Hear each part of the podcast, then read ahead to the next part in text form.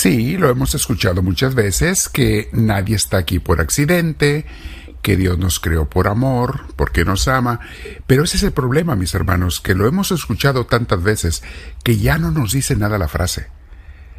Es bueno que de vez en cuando nos hagamos conscientes en esa relación personal que cada quien tiene con Dios, que cada quien tenemos, te hagas consciente de por qué Dios te creó, cuál es su intención, cuál es su deseo, cuál es su plan. Algo muy importante, mis hermanos, que el día de hoy vamos a meditar y reflexionar. Muy bien, pero antes de hacerlo, te invito a que te sientes en algún lugar con tu espalda recta, tu cuello y tus hombros relajados y vamos a llenarnos de la presencia de Dios. Comenzamos respirando profundamente, con mucha paz, e invitando al Espíritu de Dios a que venga a nosotros.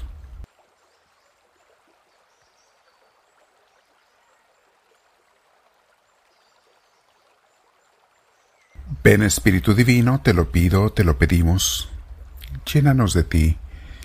Sabemos que tú deseas mil veces más que nosotros el conectarte con nosotros, más que lo que nosotros queremos conectarnos contigo, porque tu amor, tu deseo de unión, de, de familia con tus hijos es inmensamente más grande que el que podamos tener nosotros, que somos tan pequeños y limitados.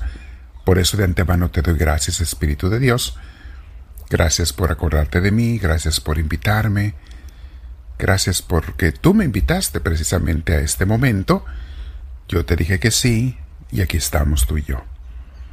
Bendito seas Espíritu de Dios, lléname de ti, te lo pido. Y con mis hermanos que están reunidos en muchas ciudades te decimos todos juntos, Gloria al Padre, Gloria al Hijo, Gloria al Espíritu Santo, como era en un principio, sea ahora y siempre, por los siglos de los siglos. Amén.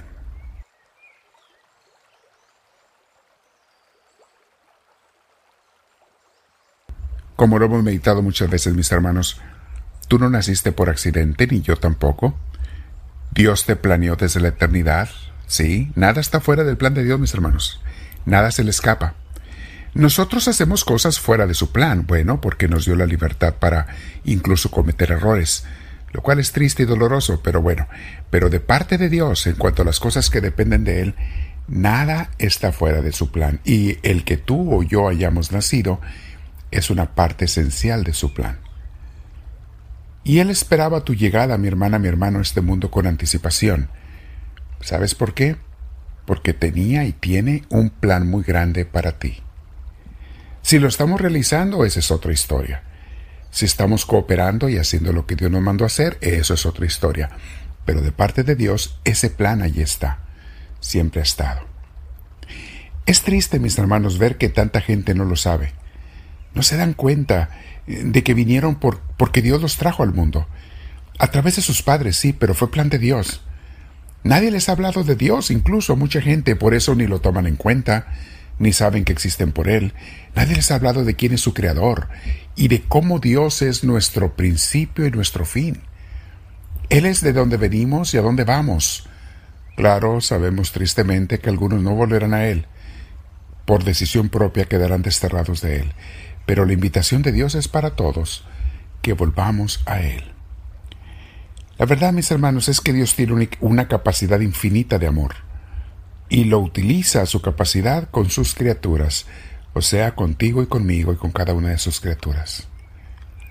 Es por eso que todas las personas que viven para sí mismos, las personas eh, egocéntricas, que piensan que ellos son el centro de su universo, terminan tristes y deprimidos, mis hermanos. Nada les puede llenar. Todas las ambiciones y los placeres de este mundo les terminan defraudando porque no, no, es, no son para eso. No sirven, mis hermanos, ni las riquezas ni los placeres del mundo para darle sentido a nuestra vida. No sirven para eso. De hecho, son unas herramientas que Dios creó en la naturaleza, los placeres sanos, claro, naturales, las creó para que hiciéramos lo correcto, y nos da un placer cuando hacemos lo correcto. Pero la gente se ha ido a buscar puro placer, aún haciendo lo incorrecto. Mira a las celebridades, a las personas VIP que les llaman, los famosos, y verás que su alegría, mis hermanos, si tú te metes de veras a sus vidas, no es más grande que la de los sencillos que viven entregados a Dios. La gente sencilla y a veces hasta pobre económicamente Mientras tengan suficiente para comer, muchas veces gozan de una sonrisa más perenne, de un gozo, de una alegría desde los niños hasta los adultos. Yo los he conocido, mis hermanos, he trabajado mucho con la gente más pobre en los barrios pobres de las ciudades, en donde he estado desde que era seminarista. En el retiro para misioneros y misioneras que tuvimos este fin de semana pasado, veíamos una cita bíblica que es muy clásica, que nos recuerda cómo Dios nos trajo a este mundo, cómo nos mandó llamar, que es del profeta Jeremías, capítulo 1, versículo 4 y hasta el 8. Jeremías era, fue llamado a servir al Señor desde muy joven, y pues como joven que era, sin experiencia, también tenía miedo, mucho miedo de ser un discípulo de Dios. Y él platica, escribe en su libro lo que le pasó con Dios. Dice él, el Señor se dirigió a mí y me dijo, antes de que tú nacieras, yo ya te había escogido. Vean qué palabras tan hermosas, mis hermanos, pero no te olvide que también son para ti y para mí. ¿eh? Antes de que tú nacieras, Dios ya te había escogido. Sigo leyendo. Antes de que nacieras, ya te había yo apartado te había destinado a ser profeta de las naciones. Bueno, mis hermanos, no todos nosotros somos llamados a ser profetas de las naciones como Jeremías, pero de que Dios te destinó algo bueno, sí te destinó algo bueno.